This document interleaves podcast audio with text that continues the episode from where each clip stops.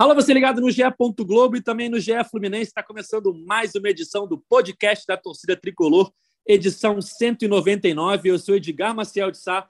E a gente vai falar sobre a derrota, mas a classificação do Fluminense para a final do Campeonato Carioca. O tricolor perdeu por 2 a 1 para o Botafogo, mas acabou se classificando para enfrentar o Flamengo na grande decisão do estadual. A gente vai falar sobre esse jogo, sobre a atuação ruim do Fluminense, sobre a polêmica da arbitragem no fim e muito mais. Eu chamo aqui na nossa escalação diária, abrindo com ele, o comentarista preferido da torcida tricolor, Cauê Rademacher. Tudo bem, Cauê? A benção, João de Deus. Que saudade, Edgar, que eu tava de cantar a benção João de Deus nas arquibancadas e, e sair um gol, sabe? É, eu agradeço ao Abel, ao Mário, ao Cano por me proporcionarem esse momento prazeroso no, no Maracanã. Muito obrigado a todos, cara. Sempre a ironia de Cauê Rademacher. Vamos continuar nossa escalação com Gabriel Amaral, a voz da torcida tricolor, que estava no Maracanã e viu de perto essa atuação muito ruim do Fluminense, mas a vaga garantida na final. Tudo bem, Gabriel? Eu vou abrir uma analogia que depois eu, eu comparo. Imagina que você é, foi consertar o seu banheiro Tava com um pequeno vazamento ali por baixo da torneira. Você começa a consertar esse banheiro, não está te atrapalhando tanto, mas está pingando. No meio do, desse processo, você começa a, a ferramenta que estava por ali para você consertar, você começa a perder, você tem que improvisar ali as ferramentas, começa a errar, enfim. Passa dois dias, você está com todos os azulejos do seu banheiro quebrados, o seu chuveiro não funciona e já está até sem a parte elétrica do banheiro. Depois eu explico mais ou menos o que é essa, essa analogia, mas o cenário do Fluminense é mais ou menos esse hoje. E para fechar a nossa escalação de comentaristas do dia, Carlos Eduardo Sal, Sardinha, editor-chefe do Troca de Passes. Tudo bem, Sardinha? É, tudo bem, não é exatamente o que eu tenho para dizer, mas para vocês terem uma ideia assim do, do que é o clima, né, de ontem, é, foi talvez um dos gols mais polêmicos da minha história como torcedor, não vou falar como profissional, como torcedor do Fluminense. Eu, eu passei alguns instantes sem saber se eu comemorava, porque, óbvio, feliz por classificar, claro, mas triste por saber que esse gol pode manter mais tempo o Abel, porque já está num momento insustentável é, saber que a gente pode ter que manter o Abel a temporada inteira. E eu acho que já supera uma coisa que eu e o Gabriel a gente até discutiu no último podcast, que era aquela coisa assim, poxa, mas se sair o Abel, será que vai ter alguma coisa que é, seja, né, é, superior? Será que a gente não pode se meter num buraco maior? Eu hoje já acho o seguinte, cara, entrega esse time pro Marcão, o time é melhor que o do ano passado, vamos tentar ver o que que arruma aí e tá melhor, porque principalmente depois da coletiva de ontem, que a gente vai falar também sobre isso, eu acho que a coisa está bem perdida. Bom, vamos lá, né? O Fluminense classificou, mas o clima não é nada bom, porque o momento do Fluminense não é bom, né? Todo aquele bom momento que existia ali com as vitórias em sequência e que foi quebrado com a cereja do bolo, né? Que, que quebrou aquele momento foi o anúncio da venda do Luiz Henrique. Desde então, o Fluminense não se encontrou mais. O Fluminense é eliminado da Libertadores, é, se classifica contra o Botafogo, na minha opinião, sendo pior nos 180 minutos. Se a gente for analisar o confronto em si, eu acho que o Fluminense foi pior que o Botafogo. E foi pior que um Botafogo hoje sem cara. É, esse não é o Botafogo daqui a, daqui a um mês, vai ser um outro Botafogo completamente diferente. E esse não é o Botafogo que seria caso não houvesse a SAF, né? Teriam contratado alguns jogadores. Enfim, não contratou jogadores no início do ano, contratou agora, está nesse limbo. Esse Botafogo sem cara deu muito trabalho ao Fluminense na semifinal do Campeonato Carioca. Um jogo que o Fluminense, mais uma vez, jogou muito mal, perde por 2 a 1 é, foi dominado pelo Botafogo grande parte do jogo, no sentido de Botafogo ter mais chances, parecer mais perto da vitória, querer mais a vitória e a classificação do que o Fluminense. O Fluminense repetiu o roteiro da eliminação para o Olímpia, né? O Fluminense entrou para sentar em cima da vantagem que tinha e não conseguiu, não conseguiu se defender tão bem. O Fluminense teve a segundos da eliminação, né? Eu até coloquei no Twitter isso ontem, que foi mais uma atuação patética do Fluminense e que, na minha opinião, o Fluminense merecia, o Botafogo merecia a vaga. E aí vários torcedores falaram: como é que merecia a vaga? O Fluminense fez um campeonato muito melhor. Ok.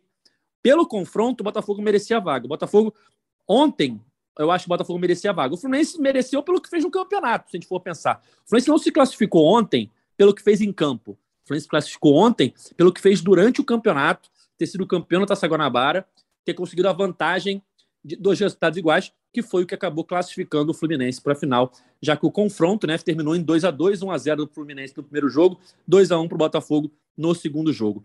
Cauê, como é que você analisa essa derrota, porém classificação do Fluminense para a final do Campeonato Carioca? É, o Fluminense é, voltou até aquela regularidade de jogar mal, né? Algo que aconteceu durante todo 2021 que a gente falava aqui. É, um jogo muito ruim, muito ruim mesmo. Terceiro jogo seguido, muito ruim, desde a derrota para o Olímpia. Eu fui ao jogo e o, o que me assusta é, é, a forma como o Fluminense joga. O Sardinha, que sabe mais de tática que todos nós aqui, pode até falar melhor. Mas o Fluminense, ontem você no estádio vendo, o Gabriel estava lá também, é um 5-2-3 que o Fluminense joga.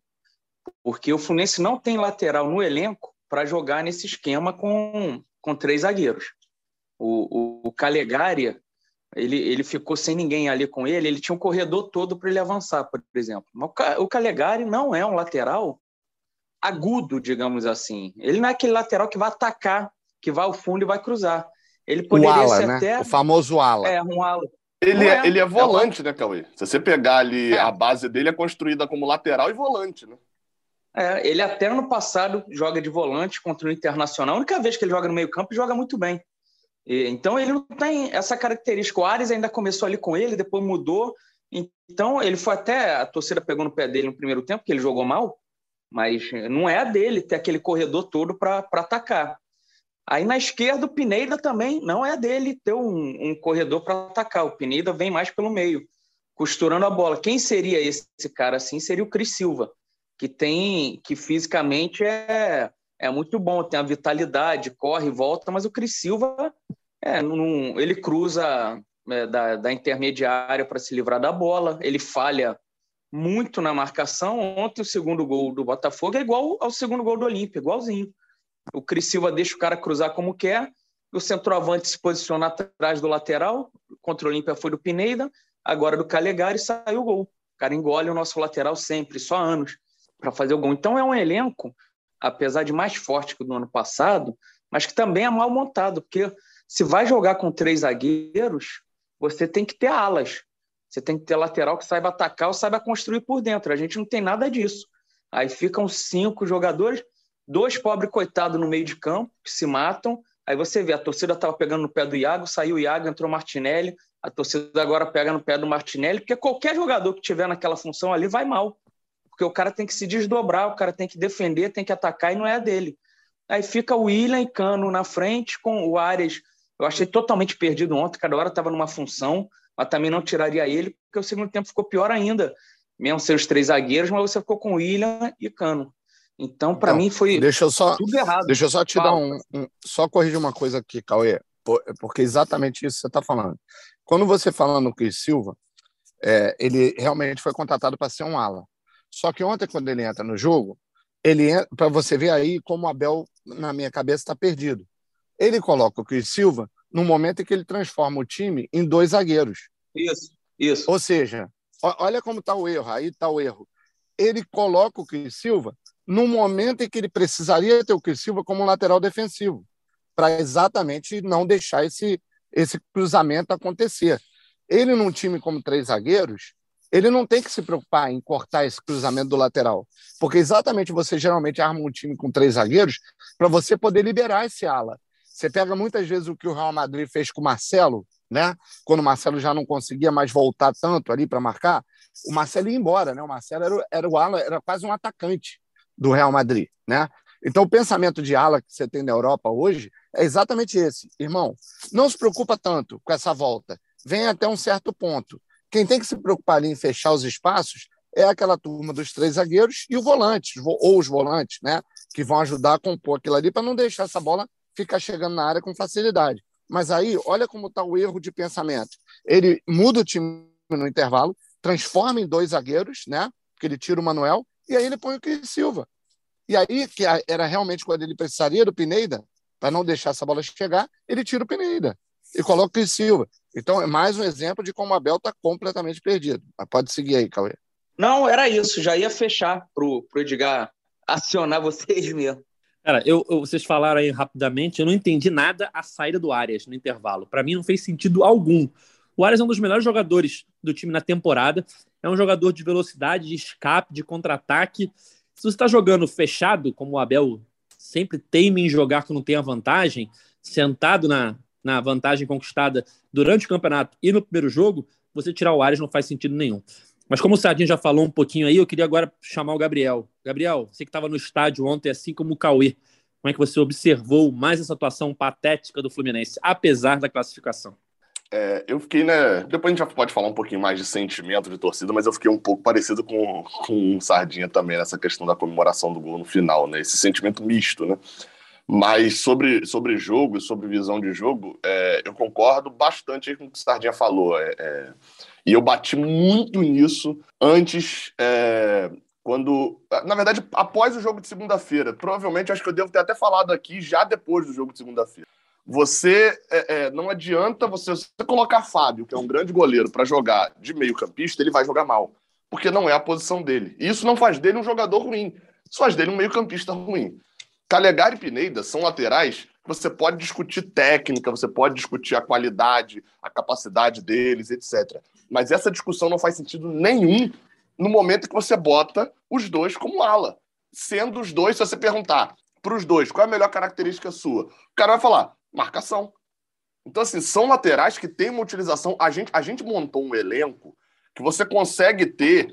É, é, não estou falando aqui agora de qualidade, tá? falando de, de, de postura, de forma de jogar. Você tem dois laterais e o elenco foi montado para isso, para ter dois laterais que atacam muito, que são muito agudos, Cris Silva e Samuel Xavier. É, Samuel Xavier hoje está machucado. E você tem dois laterais que fazem uma postura muito boa quando o Fluminense recua, no, no quesito marcação, Pineda e Calegari. Abel escalou invertido. É, é, é, isso que o, o Sardinha falou é, é, é o meu ponto que estava coçando aqui no meu ouvido quando toda vez que eu vejo a discussão Cris Silva e Pineda. Que o, o Cris Silva entra no segundo tempo e ele erra muito, isso é um fato. Ele deixa um espaço lembrando o jogo contra o Olímpia. Mas se a gente lembrar, o, o gol que a gente sofre contra o Olímpia, o primeiro é um erro dele, um erro infantil de, de jogador de ficar caído e deixar a marcação. Mas o segundo gol é só assim, um, um, uma burrice dele momentânea de se mandar para o ataque com o Fluminense com menos um. Naquele momento, o Fluminense tinha menos um. O espaço é gerado por isso. Nesse jogo, o, o Cris Silva entra, o, o lateral que se manda para o ataque entra quando tem um zagueiro a menos. E o lateral que fica mais na marcação, ele joga tendo mais cobertura. Não faz sentido. Não faz sentido isso. É, é, eu vou até discordar ali um pouco do, do, do Cauê no 5-3-2, porque a impressão que eu tinha, o, o Cauê estava no jogo, estava na, na, sul, né? No, no, setor sul. Isso, isso, isso. Atrás do então, gol. Que é, é, é muito boa para você torcer, Não, mas. Ele, fa é, ele falou 5-2-3. 5-2-3. É, então, então, isso, 5-2-3. Mas é porque, é, nesse caso aí, a parte da frente muda pouco, que era a impressão que eu tinha, Cauê, vendo de lado, né, vendo o jogo ali naquele ângulo da, da área da imprensa, era, na verdade, de um 4-1-5, praticamente. Porque o Fluminense pegava a bola no primeiro tempo, André recuava um pouquinho, ficava Martinelli solto ali no meio e tinha um buraco, porque os dois laterais, ou às vezes um dos laterais recuava e subia Martinelli, estavam lá na frente fazendo linha com o atacante para vir chutão para frente. E aí vinha o chutão de Lucas Claro. E aí lembrando, é totalmente diferente um chutão de Lucas Claro de um chutão de Felipe Melo. Né? E isso, e, e, depois eu vou completar aquela analogia lá maluca do, do início, vale esse ponto também. Então, assim, ficava aquele chutão maluco para frente, a bola batia, e assim foram as melhores chances do Botafogo no primeiro tempo. Teve uma com Chay, assim, no primeiro tempo também, que a bola bate, chutão para frente, bate no ataque e volta, Chay domina no meio de campo, livre, livre. Acho que é o gol anulado. É o passe que ele dá, mas o, o, o cara do Botafogo tá, tá impedido, o Erisson. É, é... e aí o outro. O Marcos Felipe defendeu, mas foi esse lance anulado, sim. O gol ah, anulado isso, é no boa, segundo boa, tempo. Boa. Né? Foi uma defesaça de, de Marcos Felipe. Foi, foi uma defesaça, isso. É porque o gol isso. também tem uma discussão de, de, de, impedimento, né? Tava bem na mesma linha ali o, o Foi no segundo também. tempo, né? É. E que aí é um erro, enfim, mais uma vez, vale reforçar até para encerrar essa parte. Erro bizarro de Abel. ele, se você deixa a, a, a criação com o Pineda, você vai ter contra um time muito fraco um acerto. Pineda não é um jogador cego, assim, não é horroroso. Mas ele vai acertar uma vez a criação. E ele fez uma boa arma, eh, jogada ali que ele vem pela esquerda, ele consegue trazer para dentro e usar a arma dele de a perna direita. E foi aquela que o Martinelli cabeceou para fora. Mas depois disso não vai ter criação. E aí, quando você dá a bola para o Arias, se o seu, por mais que tenha tem, tem jogado bem, até bem mais perto do gol, quando você, o contra-ataque cai no pé dele, ele olha, tem Germancano muito marcado e tem Martinelli sozinho. E ele dá em Germancano. Aí o que acontece? Contra-ataque, Chay, Erisson, gol do, do Botafogo. O, o, gol até acontece num erro bizarro nesse lance. Porque tá Martinelli correndo sozinho no corredor, o marcador tá bem atrás e tacando entre dois. E ele escolhe dar em Germancano. Então, assim, quando você bota jogador que, por mais que tenha qualidade, para poder fazer função que ele não sabe fazer, ou pelo menos não é a principal qualidade de fazer, você vai jogar muito mal. E aí vem o segundo tempo, aquele drama todo de, de, de um time nervoso. Eu até achei que o Fluminense fosse ganhar mais o meio de campo ali. Mas aí o, o erro já estava totalmente cometido, não, não, tinha muito o que fazer no, no segundo tempo. Aí, aí, eu vou concordar um pouquinho com a frase de Abel, que a gente vai debater acho depois também na coletiva, Acho que no segundo tempo a gente teve uma série de erros individuais, mais causados, claro, pela escalação. Bom, eu abri ali na, na explanação falando um pouquinho do, do confronto, Sardinha, que a minha opinião é que nos 180 minutos o Botafogo foi mereceu mais a vaga. Se a gente for pensar no jogo, nos dois jogos, acho que o Fluminense foi bem ali da metade do segundo tempo do primeiro jogo até o final, quando o Abel desfaz os três zagueiros e essa mudança faz efeito, o Fluminense cast de produção, cria chances e faz o gol com áreas e vence o jogo. O começo do primeiro jogo e todo o segundo jogo, na minha opinião, o Fluminense não conseguiu jogar bem ontem, mesmo depois da mudança do Abel, tirando os três zagueiros, o Fluminense não conseguiu jogar bem como jogou no primeiro jogo, nesse momento da partida, né, nessa mudança. É, você concorda que, pelo que foi mostrado pelos dois times no confronto, o Botafogo mostrou mais coisa, parecia querer mais a vaga, ou merecia mais a vaga do que o Fluminense, que acabou conquistando-a pelo que fez ao longo do campeonato ao ter a vantagem? É, totalmente, não tem nem dúvida. Só que eu acho que assim, é muito, não é pelo futebol.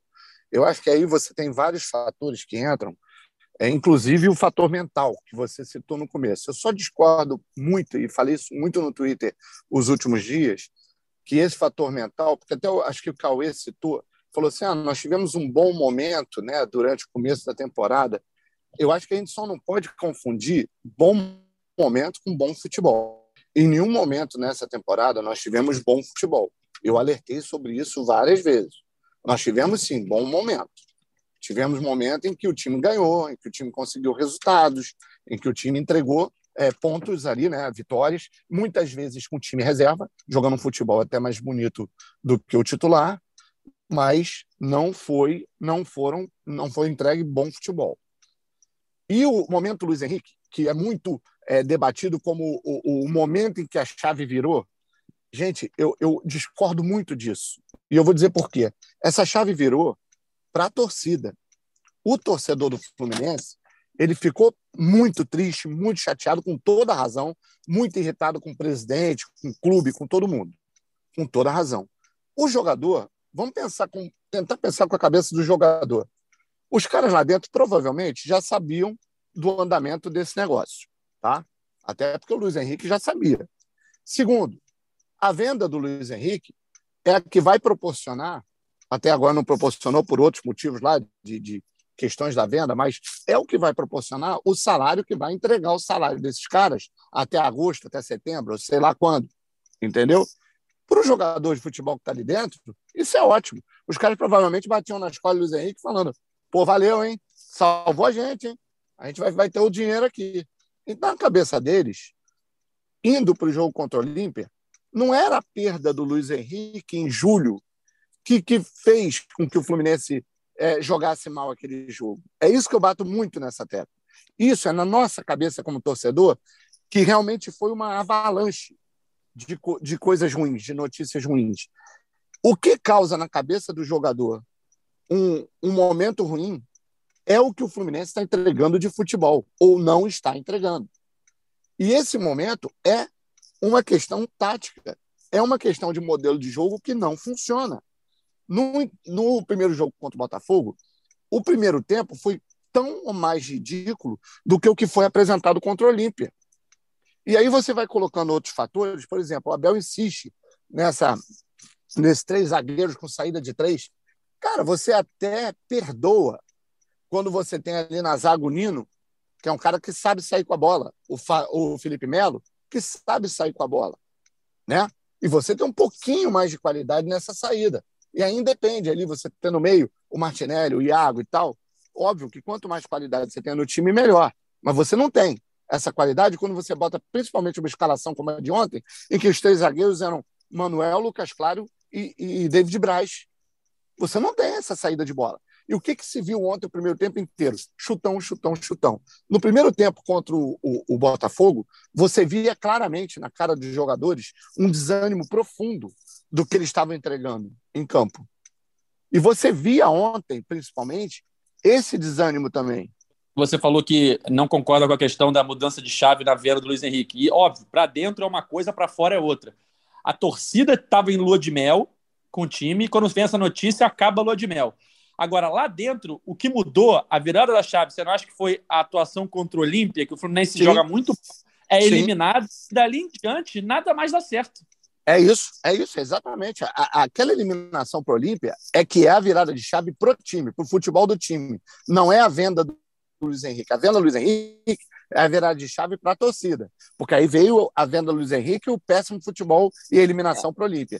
Para esse time, aquela eliminação para o Olímpia. E o Olímpia, gente, é pior do que a portuguesa, que a gente ganhou aqui no, no estadual.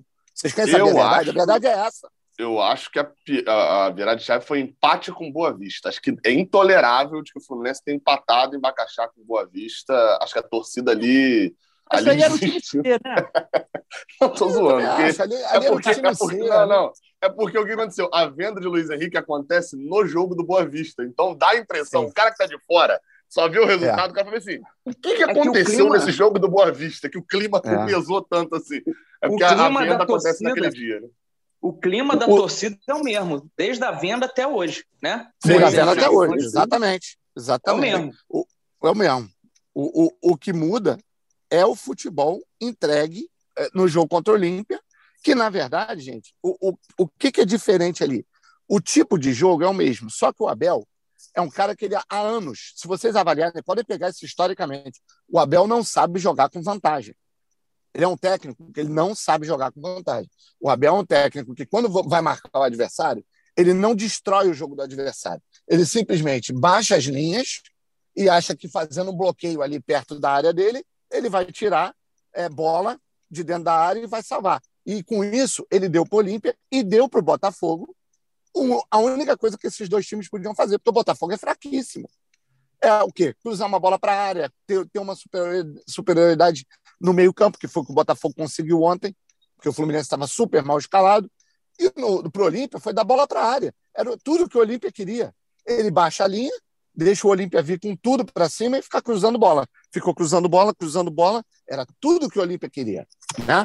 E o Olímpia achou os dois gols do jeito que ele queria. Porque normalmente o Olímpia não acharia aqueles gols. E o Fluminense, se tivesse jogado 20% do que joga com o time que tem, o Fluminense teria achado gols lá dentro não, do defensor o... de Dalchaco. E Sardinha, ele, ele ainda, depois do jogo contra o Olímpia, uma coisa que me incomodou, falei aqui, o Abel reclamou, ah, a gente tomou o gol de bola aérea, que a gente treinou tanto. Mas, cara, você vai deixar os caras cruzarem 50 bolas? Exatamente. Não adianta treinar, uma hora vai tomar o, o gol. Cauê, cara. o Cauê, sabe o que? É tipo o cara falar, não, eu ensino meus filhos perfeitamente todo dia como se atravessar a rua. Todo dia. Aí um deles é atropelado. Aí você olha pro lado e, tipo, tá a passarela ali. Era só. Isso não adianta você, é. você é, treinar tanto a bola aérea e abrir as laterais para deixar cruzar. É tipo assim, é. eu vou treinar como tirar a bola da área. Não é melhor treinar uma forma de jogo que impeça os cruzamentos? Pois é. é, é Ficar com a bola, talvez. É, o, então, é, são várias uma formas. Coisa que, uma coisa que não tem nada a ver com isso, mas que me incomoda também, o Luiz Henrique não tem jogado até hoje por causa daquela falta que ele sofreu e tirou ele do primeiro jogo contra o Olímpia, né? Que, que, que, que, incomoda ele ali no, no tornozelo. Mas ele jogou o jogo de volta lá pô, completamente no sacrifício. Ele não tinha condição de jogar aquele jogo. Ele tentava fazer um drible, a bola escapava, tudo. É assim, ele não tinha condição e está até hoje sem jogar, já tem três semanas. Por que, que escalou o Luiz Henrique naquele jogo, então? Se, se, se o Luiz Henrique não não está bem fisicamente, sabe? É. Não tinha condições, é, você via. O tempo que eu acho que, que ele, que ele tá fora hoje. Não, e ele escalou, aí sim entra talvez uma questão da, vamos dizer, entre aspas, opinião pública, né? Porque aí, pô, você já sabe que ele está vendido, né? Pô, se, já se ele tá um sai desespero. para aquele jogo, é. É, imagina. Aí imagina ele eliminado naquele jogo sem ter escalado o Luiz Henrique. Vocês imaginam? Hum. Não, o, tem um detalhe. Que... Tem um detalhe da semana também, o, o, o Sardinha, que é a gente já tinha informação, por dentro do Fluminense já circulava essa informação também, de que a pancada, a princípio, não tinha sido nada. Assim, foi uma pancada, doeu, machucou, ele deve ser preservado de treino e tal, mas não foi lesão nenhuma. Já tinha essa, essa notícia, Sim, já verdade. circulava quando saiu a venda. Então, depois, tipo assim, putz, parece que foi um pouquinho mais do que a gente está pensando. Vamos tirar ele do jogo. Se acontece isso, ia ficar aquele negócio, ué, mas como é que ele estava tudo bem e agora está tudo mal? O que, que aconteceu? E o Luiz Henrique está fazendo falta demais, né? É. Não, o, o, foi, foi mal, Gabriel, é rápido. Se, uhum. se não voltarem Luiz Henrique, Felipe Melo e Nino, é, é, o Fluminense fica com chances remotíssimas de, de conseguir ser campeão. O Fluminense depende muito da volta desses três jogadores para tentar equilibrar essa final aí e, e, ser campeão. Na minha opinião, sem eles, é, fica muito difícil, cara. É, sem eles é impossível. Falando, sem eles é impossível, falando... até porque ele não consegue escalar o time de uma maneira é, competitiva, né? Ele vai querer de novo botar para se defender. Aí acabou. Falando da, daquela que contra o Flamengo, que é um time superior, o se defender faz muito mais sentido que contra o Botafogo e contra o Olímpia, né, Sardinha? Mas não com a linha tão baixa. É isso que eu estou falando. Assim, ele não vai poder ter uma linha tão baixa, uma coisa. Ele vai ter que repensar. Eu acho, sinceramente, eu acho que se o time vier, eu acho que a gente vai ter uma grande armadilha na frente. Eu acho que se o time voltar, né, voltar com o Luiz Henrique, voltar com o Nino e tal, o Fluminense, até pelo esquema, Abel, tem grande chance de sair campeão. Tá? O que eu considero uma grande armadilha é que esse título pode fazer com que se esqueça tudo que aconteceu com, com o Abel, entendeu? Até agora. E, e isso é muito perigoso para o Fluminense. Você acha grande chance, Sardinha? Você botaria quanto acho... aí, percentual? Cara, eu, eu, eu, eu posso te dizer uma coisa, com a volta dos caras, tá? Com a volta, um time completo, eu, eu acho que a, a briga com o Flamengo aí é 40 60. Não é uma coisa absurda, não. Entendeu? Ah, não, absurda é 40, não. Absurda é eu acho que não é, não. Mas grande chance. É, porque quando fala grande chance, você imagina que 40... é favorito, né? É, é, eu entendi. É não, grande não, não, não digo dentro é da, da, diferença dos elencos, né? Isso Sim. você tá falando. Isso, então, exatamente. É, é isso. É, é, Aí eu concordo. É porque senão diriam que era 90 a 10. Se não diriam que era 90 a 10. Eu digo, é isso, 40 a 60. O Flamengo ainda não decolou, né, com, com é. Paulo Souza. O, Exatamente, o não decolou. Não a impressão eu... sobre a final é, é que o Flamengo, o Flamengo até ficou parado e a gente foi descendo, descendo, descendo, e eles se tornaram extremamente superiores até para esse jogo por causa da, da, descida do Fluminense. O Flamengo nem subiu assim direito. Você pegar as últimas três semanas, né? O que, que o Flamengo fez nas últimas três semanas? que pô, ganhou duas vezes do Vasco. Até é, não sofreu tanto quanto o Fluminense, mas com bastante dificuldade ali, assim. Não teve dificuldade para classificar, mas teve dificuldade para ser superior. E não fez muita coisa além disso, não. Assim. Só que o Fluminense é que foi numa queda livre absurda, né? Você pegar ali, antes do jogo contra o Olímpia, falando de futebol, né? Antes do jogo contra o Olímpia, naquela semana, se a final é ali, o Fluminense possivelmente não era 40-60, não. Era 50-50 ou até alguns colocando o Fluminense como favorito. Mas o Fluminense despencou de lá para cá, né? Concordo, mas tem uma questão, é, Gabriel, que é a seguinte: quando você pega um time que é experiente, que é o nosso caso, em que você tem ali o Fred, você tem o Felipe Melo, você tem o William, só para dizer alguns, o David Braz, alguns jogadores, é, agora é, é aquela semana, aqueles dias, né? Porque não tem nenhuma semana. É aquela segunda-feira em que os caras vão botar ali vão, vão, vão se reunir lá no CT e vão dizer o seguinte, galera, agora é final, entendeu? Esse clube não ganha. É, é outro campeonato, é outro campeonato. É outro campeonato. E é contra a Flamengo. Então, agora é hora de botar tudo. De, de botar tudo em campo. Tudo, tudo. E aí, isso muda a cabeça do jogador. Eu acho que consegue, sim, num momento como esse, num Fla-Flu de final e etc., você consegue meio que, é, é, mesmo que seja momentaneamente, dar uma escondida nas páginas Olímpia e Botafogo.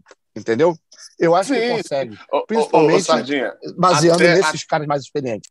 Até mesmo entre os torcedores. Isso é, é fato. Assim, eu sempre brinco, né? esses Tinder e etc. tão, tão errados aí que eles pegam o que você gosta e tentam juntar a pessoa pelo que elas gostam. Isso não é. é, é o Fluminense é a prova disso. Você junta as pessoas pelo que elas odeiam.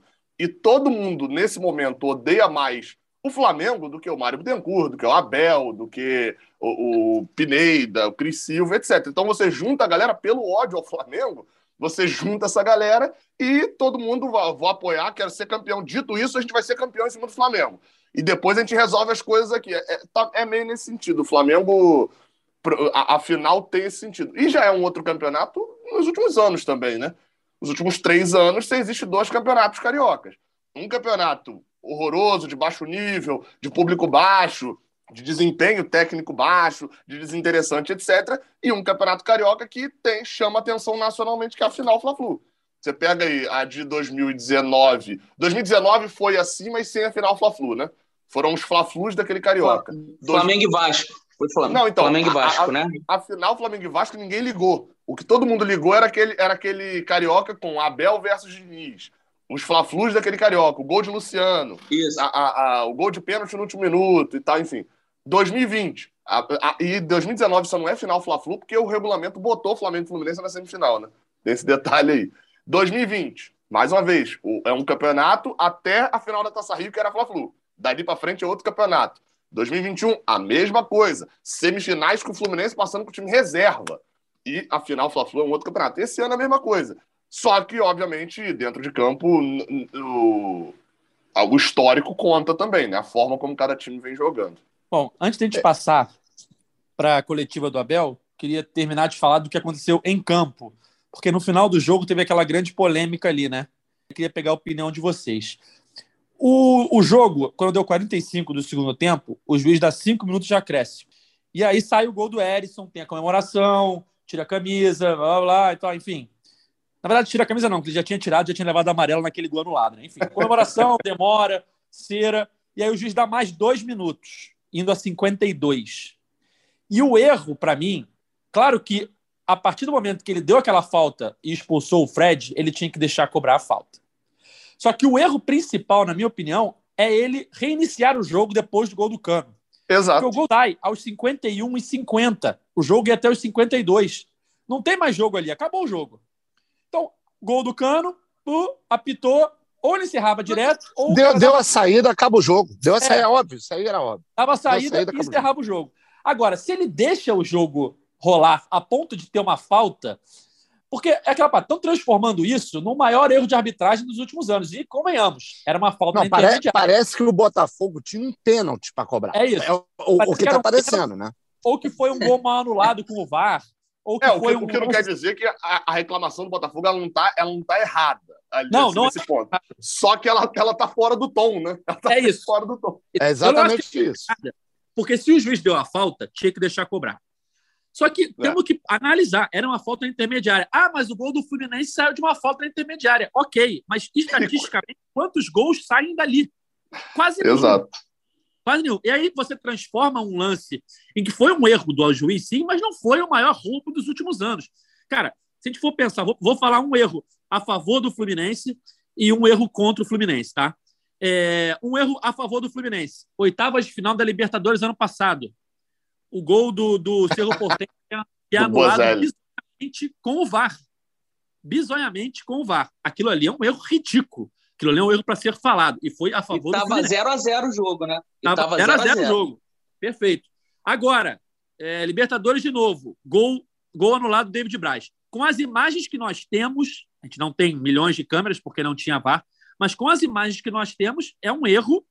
Sim, é, eu, eu vi domínio no peito, é um erro, assim, uma parada muito duvidosa que você prejudica um time que ia encerrar o confronto ali. E que Agora, estava 0x0. Mais uma vez, estava 0x0. Uma vitória de 3x1 no primeiro jogo. Eu não sei se encerrava o confronto ali, não, porque pelo jeito que o time jogou. ah... ia ser, ia... Precisa de quantos gols, Olímpia? Quatro. Vamos nos esforçar é... aqui, vamos prover Você... esses quatro é... gols. Talvez não ia encerrar, porque faltava não, muito encerrar jogo. o confronto, o Abel é, não, mas, substituído mas, no primeiro tempo. Mas, era mas, mas sendo bem outra... sincero, é, a, a, chance do Olímpia ali ir buscar quatro, três gols depois claro, ali dá claro. uma balada. No Perfeito. Era, era outro cenário, era outro cenário. E aí ontem cria-se essa discussão, meu Deus, foi roubado. Ah, cara, é. foi um erro da arbitragem? Foi, mas peraí. Eu, eu acho, Edgar, que no final das contas, acho que é, é, é, assim, eles até reclamaram também. Eu confesso que eu só vi uma vez o replay, não vi várias vezes ainda para ver. A, a, reclamação parte também de que não teria sido falta no do Canu em cima de Fred. É. Ah, eu, ah.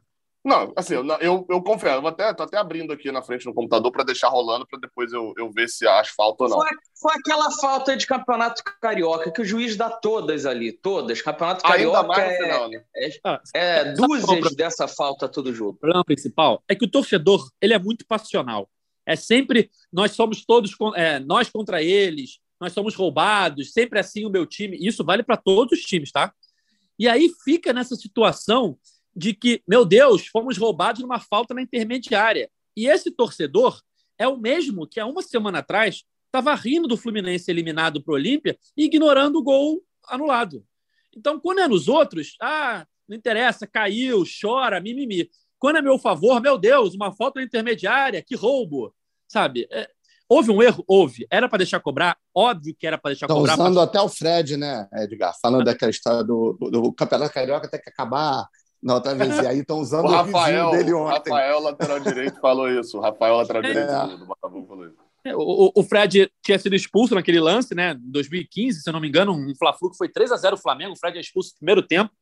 E aí o Flamengo constrói a vitória. E aí ele fala: o Fla-Flu tem que o Carioca tem que acabar, porque ele é expulso sem fazer nenhuma falta. Por quê? O primeiro amarelo é no empurra-empurra, numa cobrança de escanteio, que ele toma um amarelo junto com o jogador do Flamengo. E o segundo amarelo é num lance que ele não encosta no jogador. O juiz dá falta e dá o segundo amarelo, mas ele não encosta no jogador. Então, ou seja, ele é expulso sem fazer efetivamente nenhuma falta. E aí ele dá aquela declaração, tem que acabar o Carioca. Ontem ele foi expulso e estava rindo quando o juiz termina o jogo. É a mesma coisa, cada um defende o seu. Ninguém quer uma arbitragem boa. Todo mundo quer que o árbitro te favoreça, que o árbitro erre para o seu lado, entendeu? É sempre assim. É, eu tô revendo o lance aqui, eu tô revendo que tem a transmissão inteira lá no, no YouTube, né? Assim, não, não dá para eu não dá para eu cravar uma falta de Canu, porque não tem o replay, né? Porque como era o último lance, eles não mostraram o replay lá ali para bater a falta. Mas Canu mete o pé por baixo ali da, do, dos braços de Fred, o pé vai na altura do peito, é um lance muito bizarro. Fred cavou a falta, assim. Ele se esforçou para sofrer a falta, porque tinha cinco botafoguenses e ele cano. Falta Mas, de se marcar. É, não, não é, não é aquela falta tipo assim, o, o, nem encostou e ele deu a falta. A falta era de Fred. Não é. Acho que assim, é, sendo bem sincero, a arbitragem não, não foi boa, não gostei. A arbitragem, era um árbitro muito inexperiente. É um árbitro que nunca tinha apitado clássico e as maiores partidas que ele tinha apitado eram part... duas partidas da Série C. Tirando isso, ele só tinha apitado Série D, Carioca e Base. E botar esse árbitro para apitar o segundo jogo da semifinal foi um erro absurdo da, da FED, mas assim, daí a escalarem o Graziani no primeiro jogo, a diferença não é muito grande também, né? Não dá para a gente exigir, exigir é, é, muita coisa da FERJ, da ainda mais de quem está lá. É, não é que o quadro de arbitragens da FERJ também você tem árbitros normais, né? Só tem árbitro, a maioria ali é horroroso. Então ele foi muito inexperiente e ele se perdeu muito cedo no jogo. Tem um contra-ataque, vocês provavelmente vão lembrar disso, com 15 minutos de jogo, o Calegari dá um tapa na frente e e o Chay vai e faz a falta e mata o contra-ataque. E ele não dá amarelo. Manuel e Lucas Claro ficam virados no Xiré com ele. E aí passa um pouquinho de tempo, André faz uma falta parecida, ele dá amarelo e volta Manuel e Lucas Claro em cima dele. Aí no segundo tempo, o lance igualzinho. O jogador do Botafogo faz a falta, ele dá amarelo também. Então, assim, ele se perdeu já do início do jogo. É, é, é um árbitro bem inexperiente, não sei se é, pode melhorar, é óbvio, é jovem, mas é bem inexperiente para poder apitar um jogo e que é, não era para ser um jogo assim. Tem esse detalhe também, né? A gente volta a falar de Fluminense também. O jogo não era para ter sido nervoso desse jeito. Todo mundo. Se perguntasse a 10 torcedores, dois botafoguenses e oito tricolores, sei lá, é, é, porque era mais ou menos a proporção no Maracanã ontem. O jogo vai ser nervoso no final? Todo mundo ia falar que não. Porque não era para ter sido assim o jogo. Era um jogo tranquilo. Um jogo... o Fluminense vai se classificar como foi o Flamengo contra o Vasco. E aí o próprio Fluminense deixou esse jogo nervoso assim também. Né? É isso. O Fluminense conseguiu se complicar por um não time. O Botafogo hoje, ele não tem um time. Ele não é o time da SAF, porque os reforços ainda não estrearam, e ele não é o time que ele seria se não existisse a, não existisse a SAF. Porque aí ele ganha a Série B, ia ter um planejamento no início do ano e ia contratar reforços, que não foram contratados. Então não contratou aqueles reforços, demorou um tempo, contratou agora e não estrearam. Então hoje ele é um não time, ele é um limbo, ele não é nada. Ele não tem os reforços que teria e nem tem os reforços que vai ter. E aí o Fluminense conseguiu se complicar para um time que nem queria se classificar. Muitos botafoguenses falavam, cara, a gente tem que pensar no brasileiro. É, Pré-temporada, duas semanas de tranquilidade para o novo treinador, para os reforços se acertarem. Enfim, no fundo, no fundo, o Botafoguense ficou puto pelo jeito que foi o jogo. Você ter a vaga é. na mão e ser eliminado.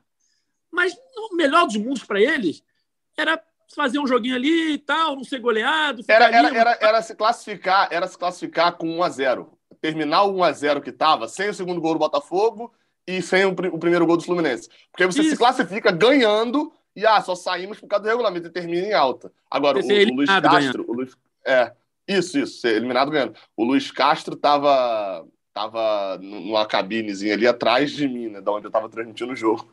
Quando acabou o jogo, o que teve de torcedor do Fluminense que virou para essa cabine mostrando a camisa e zoando o cara, eu falei: olha, esse cara já vai chegar, meu amigo. O primeiro Fluminense Botafogo do, do, do Brasileirão. Esse cara vai com, com, com a com a faca nos dentes também de raiva da torcida do Fluminense, ali, pelo que foi o contexto final do jogo.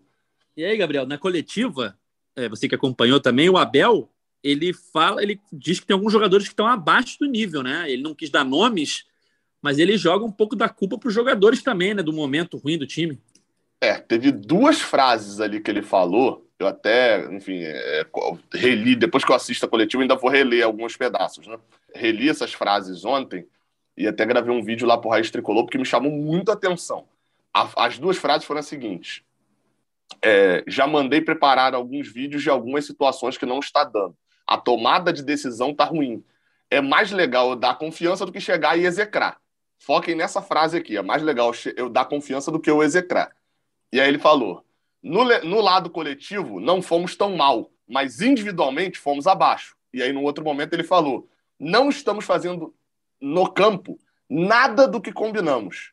Assim, essas, essas três frases, na verdade, elas são conflitantes.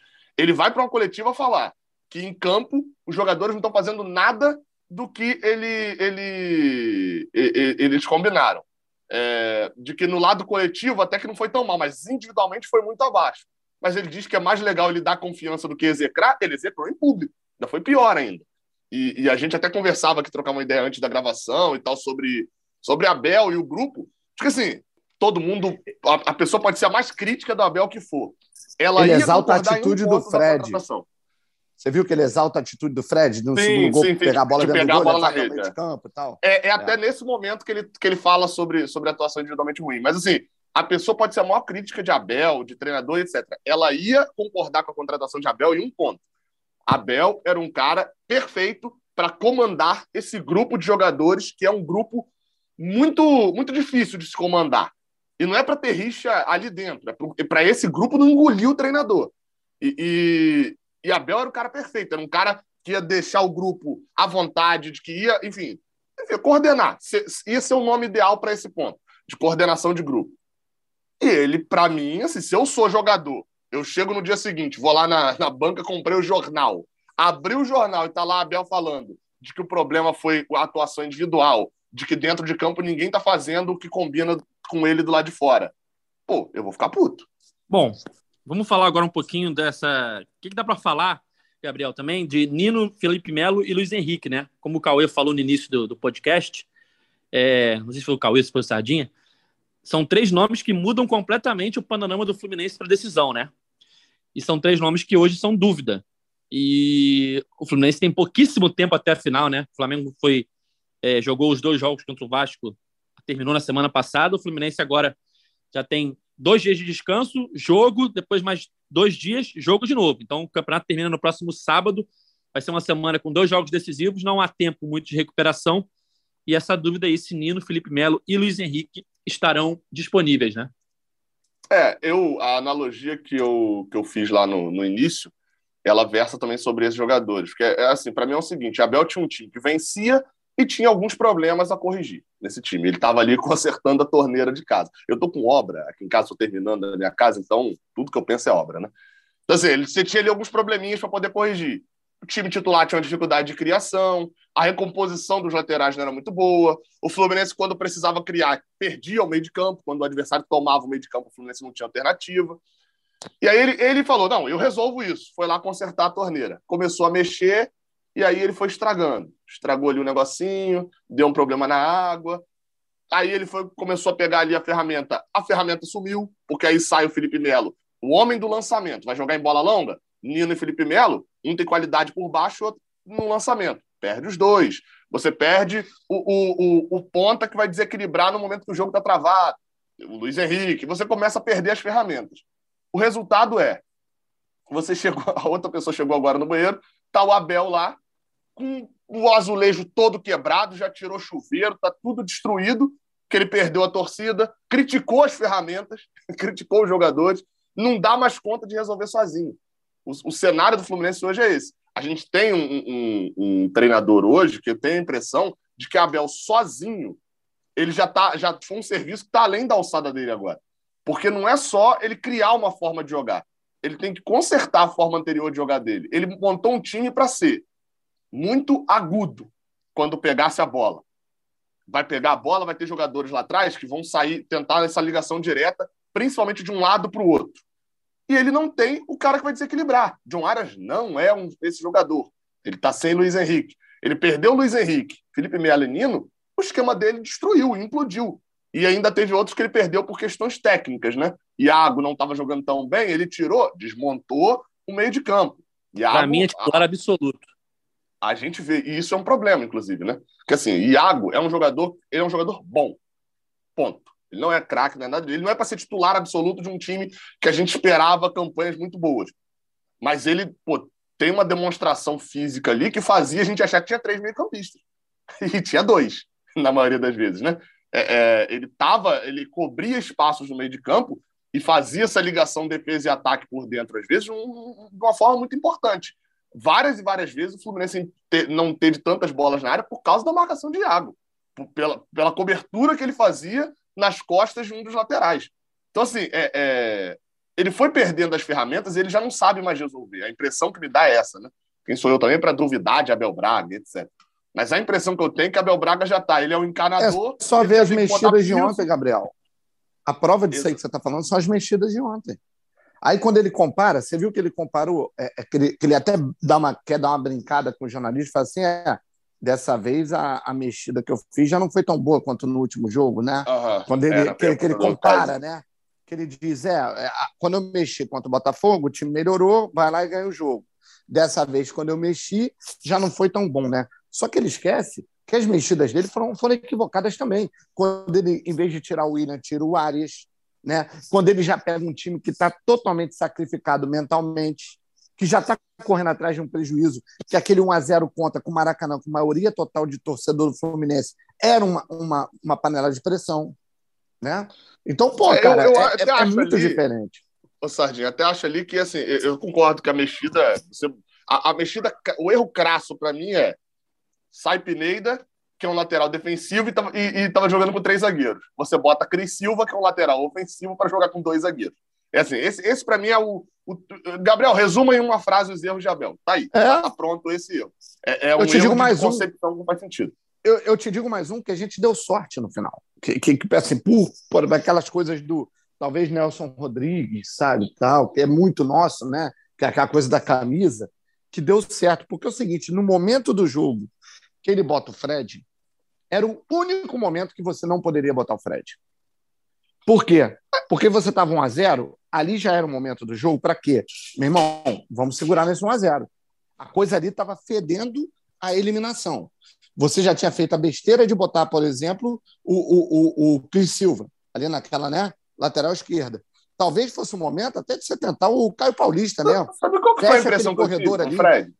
Ah. Ele quis botar o Fred para poder fazer duas coisas. Uma, se tivesse escanteio, falta na área, ele ter um cara alto. E aí, tanto até que na hora que chama, chama Fred, aí vem o Matheus Ferraz. Aí a torcida ficou louca, né? A torcida pira. É. Aí logo depois vem Fred, a torcida. Eu acho que assim, é, é, era Fred para essa questão da bola alta na defesa, Cano não ajuda, e, e para ele prender bola na frente, porque Fred era aquele cara. Fred, assim, ele entrou para ser expulso. Para prender a bola na frente, tomar amarelo, parar o jogo, ser chato. Fred sabe ser chato. Então, acho que até nesse ponto fazia algum sentido. Futebolisticamente falando, talvez não fizesse tanto. Eu concordo com você. É, era mais mas não no lugar, um mas talvez não no lugar do William. Talvez não no lugar do William, no lugar do Cano. Eu acho que é o lugar, Se era para ele prender é... essa área. Mas é porque acho que Cano, é, é, ainda assim, Cano também segura mais, melhor a bola na frente do que o William, né? É, é, eu acho que ele pensou em, em, tentar segurar a bola na frente. É, e aí ele acabou ganhando um negócio, que eu acho que ele não tinha pensado nisso, mas ele acabou ganhando, que foi ele ganhou a torcida ali, né? Porque, assim, sendo bem verdadeiro aqui, a torcida ontem do Fluminense me surpreendeu muito positivamente. É, em duas coisas. Uma, no público, eu não esperava que fosse bater quase 30 mil e tinha cerca de uns 3, 4 mil botafoguenses só, talvez um pouquinho mais, devo esperar sair o bordeiro depois para ver, mas não era muito além disso. Então, a torcida foi um grande peso, acho que a volta do Maracanã também chama um pouco de atenção e tal, mas a torcida foi. E outra, aquela discussão do jogo contra o esporte, que era da vaia, etc. A torcida ontem você vai pontuar ali dois ou três momentos de uma vaia fraca no jogo. A torcida ontem fez o roteirinho mais racional possível. Apoiou o Fluminense perdendo por 1 a 0 e tá a torcida cantando Fred vai te pegar. E, e, e vamos virar e, nesse, né, no intervalo. E vamos virar até, é. não, e, até o final ali, nisso. Agora, fez o roteiro certinho. Acabou o jogo, a torcida naquela explosão, é bairro, Botafogo é bairro, e não sei o que, não sei o que lá o time acabou, amenizou ali, o time foi para a torcida aplaudir, e aí a torcida gritou, o time sem vergonha, né? Aí, que não, não é necessariamente não é que o time não tenha vergonha, você criticando o time. E aí você grita, é, é, xinga o Abel, xinga o Mário, e assim, depois que acabou o jogo e o time veio tentar ganhar ali, não, você não, a gente está comemorando pelo Fluminense, né? mas você não, vocês aí é sem vergonha. A gente não está comemorando com vocês, não. Hoje vocês estão fora da comemoração. Eu achei isso uma postura legal ali da torcida. É, é, é... Foi, foi racional até demais, né? Surpreendentemente. Mas achei isso uma boa, porque o Abel, quando coloca o Fred, ele ganha a torcida. Acho que mesmo sem, sem, sem perceber. A torcida volta ali. Tudo bem que o gol sai logo depois, né? O gol do Botafogo. Então talvez não tenha feito muita diferença. Mas, enfim, é, é, trouxe a torcida de volta ali naquela entrada de Fred. Vamos lá, chegando na reta final, só para eu repassar aqui a situação do Felipe Melo, do Luiz Henrique e do Nino. O Felipe Melo tomou uma pancada no quadril ainda na eliminação para o Olímpia, na Libertadores, né? ele chegou a postar nas redes sociais mostrando a imagem é, do local bem roxo e já está na transição aí, acredito eu que ele tem a condição de jogo para quarta-feira. É, o Nino foi uma, um incômodo, foi uma dor no adutor da coxa direita, o Nino jogou o primeiro jogo contra o Botafogo, então, ou seja, é, também parece ter um panorama de que deve estar à disposição para quarta-feira. Eu acho que o Luiz Henrique ainda é a incógnita. É, ele não joga desde o segundo jogo contra o Olímpia, né? ele se machuca no primeiro jogo, é substituído, vai para o sacrifício no segundo jogo e desde então está em fase final de recuperação. O Abel até falou ontem que ele quase treinou né, nos últimos dias. É, deixa eu até pegar a aspa do Abel aqui certinho, calma aí. Vamos lá. Luiz Henrique tentou treinar no sábado, fez um teste na fisiologia, se sentiu bem, foi para o campo e não sentiu nada. Tentamos colocar ele num treino normal e aí incomodou um pouco. Ou seja, os próximos dias vão ser decisivos, tanto para o Luiz, como para o Felipe, como para o Nino. Antes de encerrar, só queria pegar a opinião dos nossos comentaristas sobre o grupo do Fluminense na Sul-Americana, né? É, nessa semana tem Flamengo na quarta, Flamengo no sábado, mas na outra semana, na quarta-feira, já tem estreia do Fluminense na Copa Sul-Americana, Fluminense caiu no grupo com Oriente Petroleiro, eita, difícil falar, Oriente Petroleiro da, da Bolívia, Júnior Barranquilla da Colômbia, que já estava no grupo do Fluminense da Libertadores do ano passado, e União Santa Fé da Argentina, não confundir com o Santa Fé da Colômbia. Sardinha, queria pedir primeiro a sua opinião, que eu vi você no Twitter falando que o Fluminense não está com sorte, né? Muito torcedor achou que o grupo era bom e você foi um pouquinho na contramão. Por quê? Principalmente por causa do Júnior que eu acho que é um time muito, muito enjoado. E o Santa Fé vive um momento bom na Argentina. Lembrando que só Petroleiro, passa... É, só passa um, exatamente. e aí vem, vem o seguinte: é, o meu medo é que assim existem duas formas de, de analisar esse grupo. Uma é com o Abel como técnico e a outra torcendo para não ter o Abel como técnico. Com o Abel como técnico, esse grupo vai ser dificílimo, porque os jogos fora de casa é que vão ser o diferencial, né? Porque você chegar com postura covarde contra o Júnior, contra o, o Santa Fé na Argentina, cara, não vai dar certo. E o que vai fazer diferença num, num grupo que só passa um são os resultados fora de casa. É, eu sobre, sobre o sorteio até vejo diferente do, do, do Sardinha. É, é, eu acho que.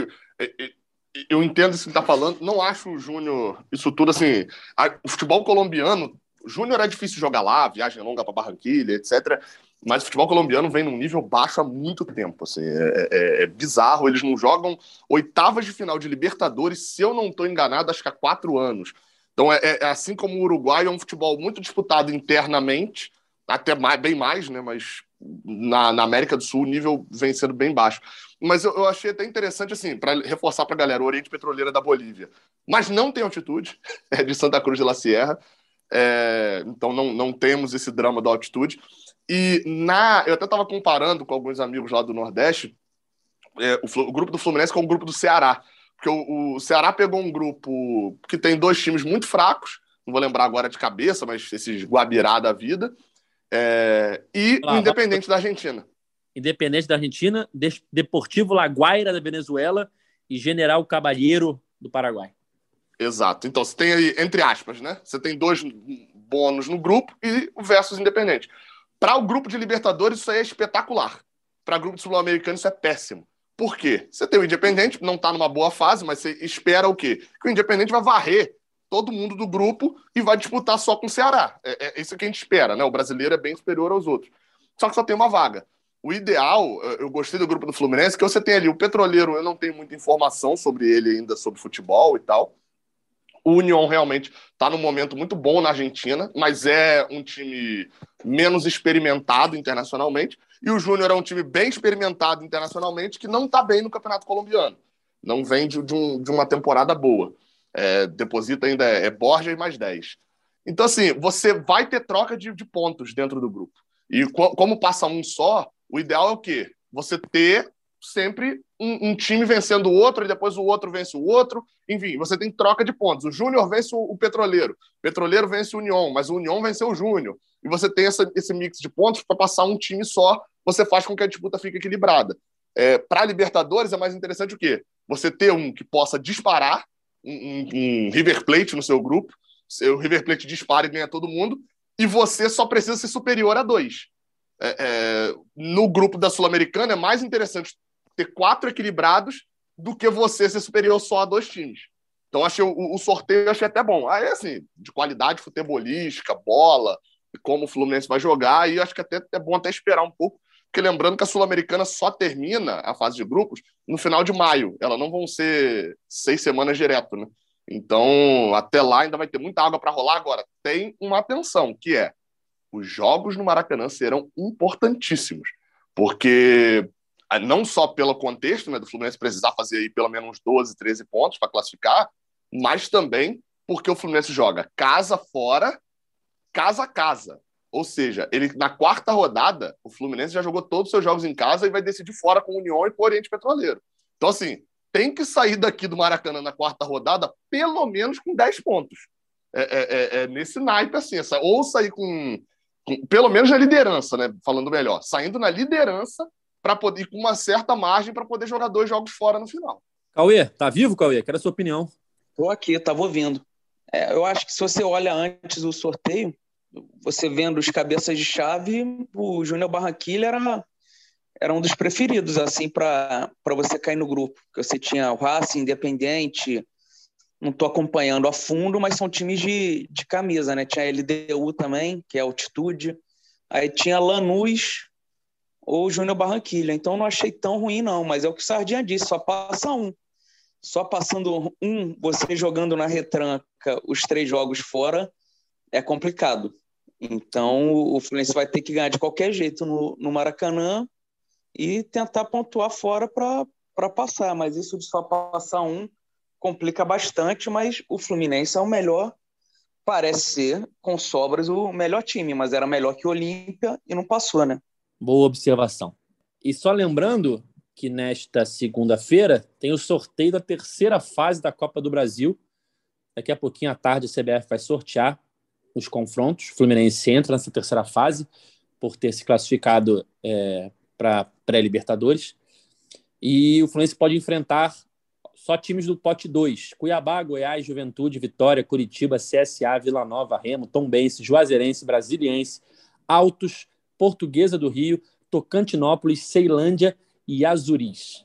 Enfim, daqui a pouquinho vai ter esse sorteio para a gente conhecer o adversário do Fluminense na terceira fase da Copa do Brasil. Bom, galera, chegando ao fim aí desse podcast GE Fluminense, edição 199. Quarta-feira tem Fla-Flu, primeiro jogo da final do Campeonato Carioca no Maracanã, às 9h40. Gabriel, Cauê, Sardinha, muito obrigado mais uma vez pela participação. Quinta-feira a gente está de volta. É isso. Quarta-feira, como eu sempre digo, o jogo mais importante da, da história do Fluminense. Caramba! Ah, bom, vou nessa do não, Cauê, não, é pelo menos essa faz um pouco, assim, um pouquinho mínimo de sentido que o jogo mais importante da história do Fluminense é um Fla-Flu. Mas ouvir isso contra a Portuguesa, contra os outros me incomodava. É, Esse é bordão já. É sempre o próximo. É sempre o próximo. A não ser que seja do Boa Vista. Aí aquele, aquele não, aquele, aquele pô. Ah, aquele não valia, aquele não valia. Era recorde, pô. Nem para isso. É isso, galera. Fim de mais uma edição do podcast é Fluminense, edição 199. A próxima edição será de número 200. Quem sabe aí falando de uma vitória do Fluminense na primeira partida da final do Campeonato Não, não Carioca. faz isso não, não faz isso não, Edgar. Faz isso não. Vitória não. Empate no primeiro jogo para a gente não tá. ter vantagem no segundo jogo. Pelo amor de Deus. Não, empate no primeiro jogo. Não vou, é, não vou falar, então. Vou falar. Eu tinha um colega. Edição de número 200 no Isso. podcast Chefe Fluminense. Quarta-feira tem Fla-Flu, primeiro jogo da final do Campeonato Carioca. E quinta-feira estaremos aqui mais uma vez. Vocês sabem que a gente está sempre aqui logo depois dos jogos do Fluminense para analisar o jogo, analisar a semana, analisar os últimos acontecimentos envolvendo o tricolor. Você pode ouvir o nosso podcast na sua plataforma de áudio preferida ou então no navegador, vai lá, bota ge.globo barra Fluminense para ouvir nossas resenhas, para ouvir edições especiais com algum convidado. Valeu? Esse podcast tem edição de Vitória Azevedo, a coordenação de Rafael Barros e a gerência de André Amaral. Valeu, galera. Até a próxima. Tchau. O Washington para a bola, o Washington de pé direito.